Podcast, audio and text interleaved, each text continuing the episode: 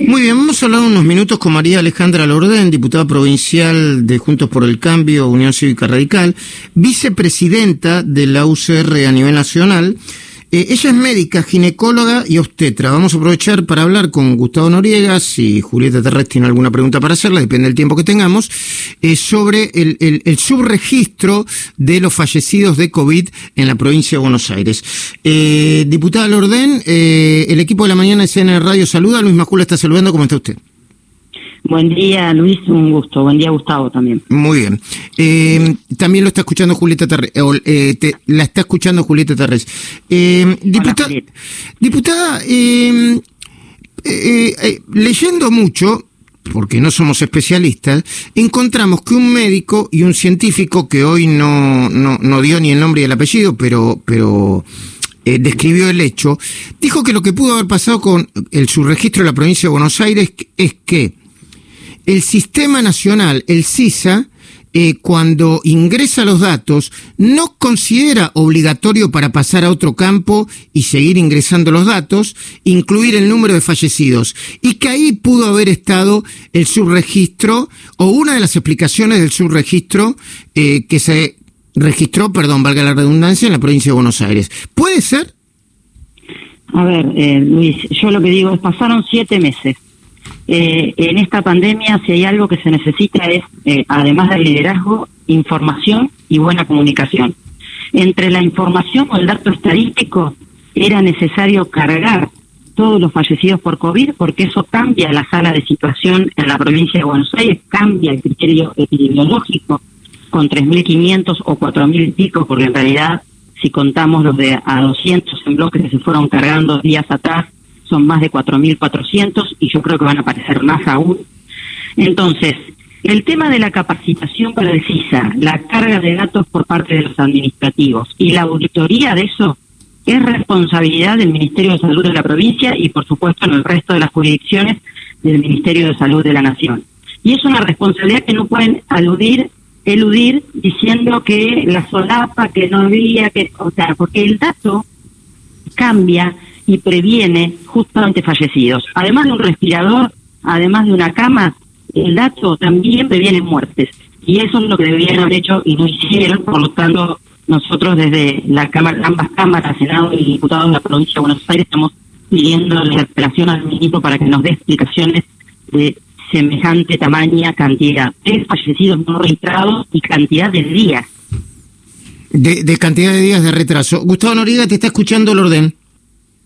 Sí, diputada, un, tema que uno debería hablar con las autoridades sería si la sociedad hizo un sacrificio enorme haciendo eh, esta cuarentena, como la quieran llamar, de meses y meses.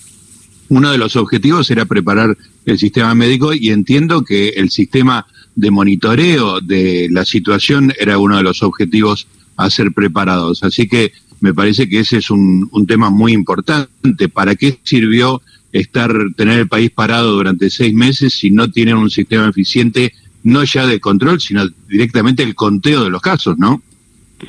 Bueno, lo que pasa que a esta altura este gobierno provincial eh, ya tiene una marca registrada, que es delegar responsabilidades y subestimar la situación. ¿no? Ayer dijeron, bueno, no sean exagerados, no. No, cambió un punto nada más el índice de letalidad, lo cual hace que el promedio argentino este, también suba, pasamos de 2,3 a 3,2 de índice de letalidad, un poco para explicarle a los oyentes, el índice de letalidad es la cantidad de fallecidos en el universo de, pacientes positivos de COVID, que por otro lado también, digamos, tenemos pocos porque testeamos pocos, mientras que en el mundo están testeando 250.000 hasta 300.000 diarios, la Argentina tiene 25.000, 27.000.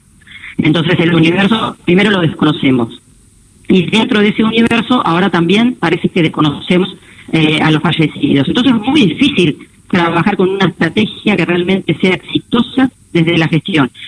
Digo delegar responsabilidades porque primero es bueno, pero su registro ocurre en el mundo, ocurre en la Argentina, ahora otras, las otras 23 provincias van a tener que copiar este sistema pionero que es el el sistema de gestión de camas que se fusionó con el CISRA. Y en realidad, eh, digo, ni la cantidad ni el retraso de meses creo que va a ser igualado con el resto de las 23 provincias. Mm. Entonces me parece que aquí hay que hacerse cargo no hay que responsabilizar, responsabilizar ni al médico que nos cargó, ni al sanatorio porque es privado, porque primero le pedimos ayuda, ahora lo culpamos, ni al hospital municipal, sino que habría que haber hecho de momento cero que la carga de datos sea efectiva. Entendemos, entendemos que es muy difícil salir en tiempo real con la cantidad de fallecidos, pero una cosa es que tengamos retraso de cinco días, de 20 muertos, de eh, 50 y otra cosa es que estemos hablando de varios meses atrás con esta cantidad que, como te decía, cambia el índice de letalidad, que sabemos que en el mundo lo que se espera para una gestión relativamente buena en la pandemia es uno y medio, uno con ocho, y hay países como India que tiene 1,58, Israel que tiene un 0,65, Corea del Sur que tiene un 0,8 y acá nomás Uruguay que tiene un 2,4. Por supuesto también hay países como México que tienen un índice, mucho mayor. Pero esto hace muy poco creíble este, la, gestión en la provincia con respecto a, mm. la necesidad de estos datos, ¿no? Eh, eh, Julieta Terres, espera, eh, bueno, eh, mm, si le querés hacer alguna pregunta a la diputada provincial Lordén, está a disposición. Diputada, es breve. ¿Cómo se actualiza entonces la aplicación de una empresa privada que habilita o informa cuántas camas hay en cada distrito en función de la cantidad de fallecidos o la cantidad de internados?